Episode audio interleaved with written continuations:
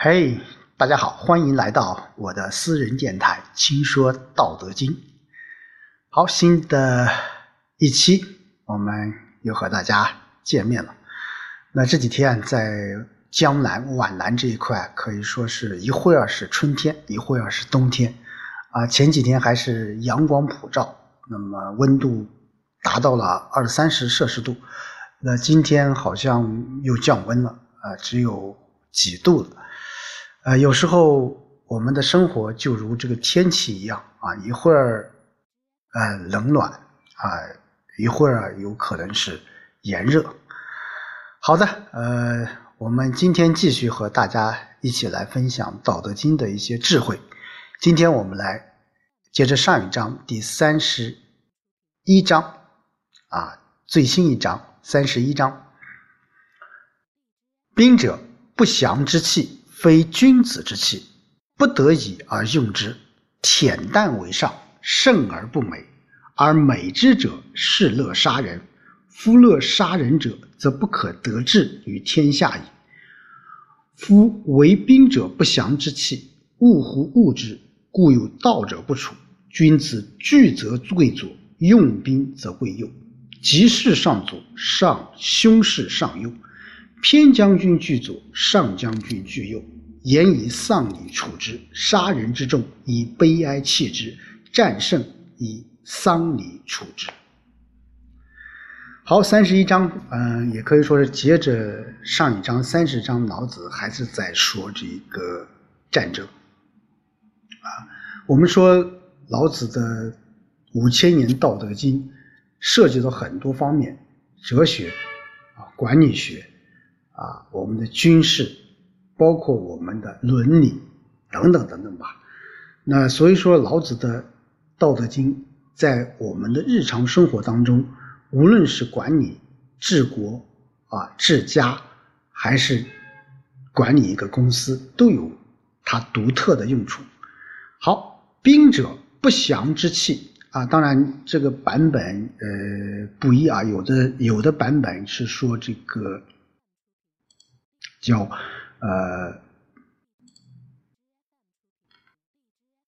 夫加兵者啊，呃，当然我们就用这个通行的版本吧，叫夫兵者啊，不祥之器，兵者啊，有的人认为是这个兵是这个兵器，但是我个人觉得兵在这里应该是战争啊，战争不祥之器，很容易理解是一个什么？是一个。不吉利的东西啊，非君子之器啊，就是说战争是暗藏祸害的，不是我们宣扬文明德化的这种工具，而什么不得已而用之啊，非君子之器，不得已而用之。就战争这个东西啊，我们是在什么万不得已的情况下，我们在使用战争。这也可以说老子在这里面提出了一个战争的理念。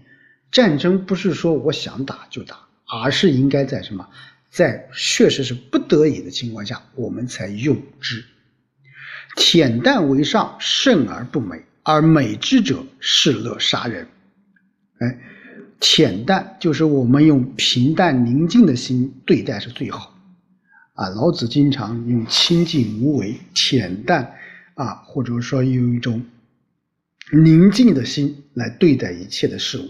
啊，这也是老子的一贯的思想，就是说用平淡宁静的心对待最好，你战胜了胜而不美，啊，战胜了也不值得什么去夸耀。这个美啊，是指什么？是夸耀的意思啊。而美之者是乐杀人的。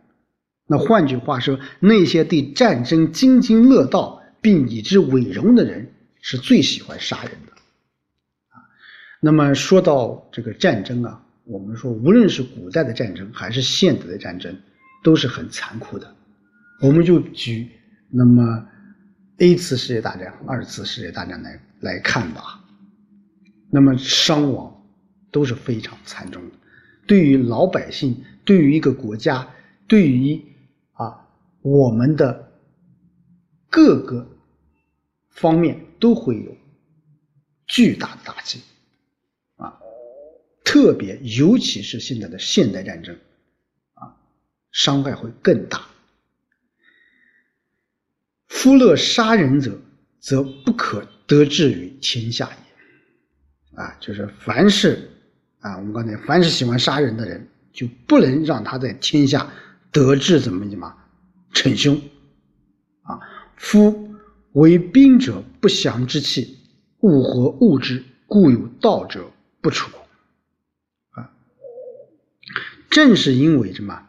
我们说战争是一个不祥的一个东西。天下大都都是什么？都是厌恶他的，故有道者不处啊。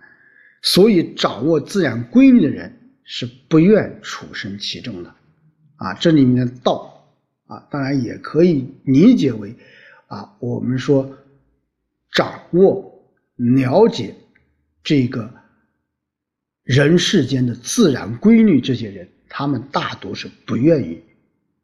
去迁入战争的，所以说有很多一些，呃，在古代历史上有很多一些经过了战争过后，啊，特别是为经过了战争打下了一片江山以后，有很多人会隐居，会退而求其次，因为他知道战争，当然这分很多层面了，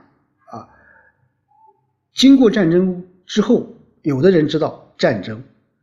给这个国家、这这个老百姓带来很大的一个伤害。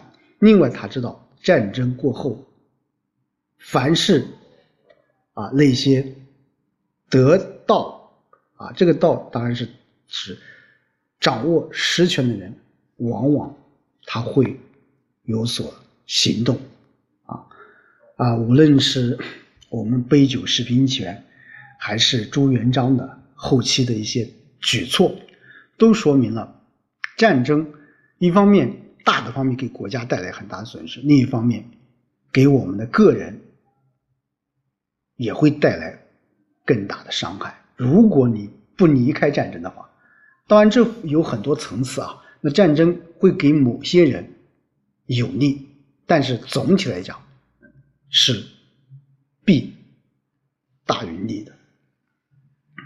君子聚则贵左，啊，用兵则贵右。吉事上左，凶事上右。偏将军居左，上将军居右。啊，这是一种古代的礼仪啊。呃，古代平常的礼仪应该是居左，啊，平常女是居左应该是比较尊贵的。那这个与现在啊，我们说是也是相似的啊。我们现在如果大家 可以看到。我们现在领导的排位啊，呃，居左的在正中心，居左的一般是比较尊贵的，啊，其次再其次啊，所以这个就涉及到我们说有很多从事现在这个行政工作的啊，摆领导的摆领导的这个呃这个次序啊是有讲究的。当然，在战争的情况下，正好是什么？正好是相反的。啊，所以说用兵则什么？则贵右，啊，那么吉事上左，啊，凶事上右，偏将军居左，上将军居右。这总体都在说平常，啊，跟不平常。那不平常什么？就是战争情况下是截然相反的，啊。言以丧礼处之。杀人之众以悲哀弃之，战胜以丧礼处之。啊，这就是说什么？把战争当作丧礼来对待。哎，古代啊，我们说战争很多情况下是有意而为之的。啊，我们说战争不说很多情况下，大部分情况下都是有挑起者。啊。都有应对者，无论是啊春秋战国时期的各类战争，还是我们各个朝代的农民起义，乃至于我们现代战争，我们都有挑起者，都有发起者，都有什么啊受害者啊？你比如说，我们说啊日本侵略者对我们啊中华民族的这种侵略啊，二次世界大战我们说啊。德国和日本是挑衅者，那我们说我们中国乃至于我们欧洲的很多一些国家，它也是一种受害者。所以说啊，严以丧礼处之，杀人之众，以悲哀弃之，战胜以丧礼处之。啊，就人杀的多了，就应该用悲哀、悲痛、悲伤的心去悼念亡灵。作战胜胜利了，也要按丧礼的礼节礼节来处理。啊，这又不禁让我们想到了我们中国啊，在二次世界大战战胜过后，对于日本的处置。所以说，我们中国中华民族是一个很讲究。礼仪的一个国家，即使我们说在二次世界大战我们深受灾难，但是在战争胜利过后，我们对日本的处罚，我们还是讲究一些礼节的，啊，所以就从另一个角度也反映了日本这个国家，它也是一个崇尚武力的，它直到现在，它还没有反省。所以，这从另一个角度也在提醒我们：我们强大了，我们有实力了，这才能够真正的来去对付，或者是应对其他国家的这种骚扰，乃至于侵略。现在我们说国际关系是非常复杂的，啊，现在。讲大规模的战争，我们说不大可能，但是一些和平演变、一些经济贸易战这些东西还是存在的。这种啊没有硝烟的战争，有可能更加的艰难。所以说，从老子这一章当中啊，呃，说到了战争啊，说到了这个我们如何对待战争啊，我们应该从战争当中我们要吸取一些教训。那对于我们现代人来说，我们就是说，当然我们每一个人都不希望战争，兵者是不祥之器。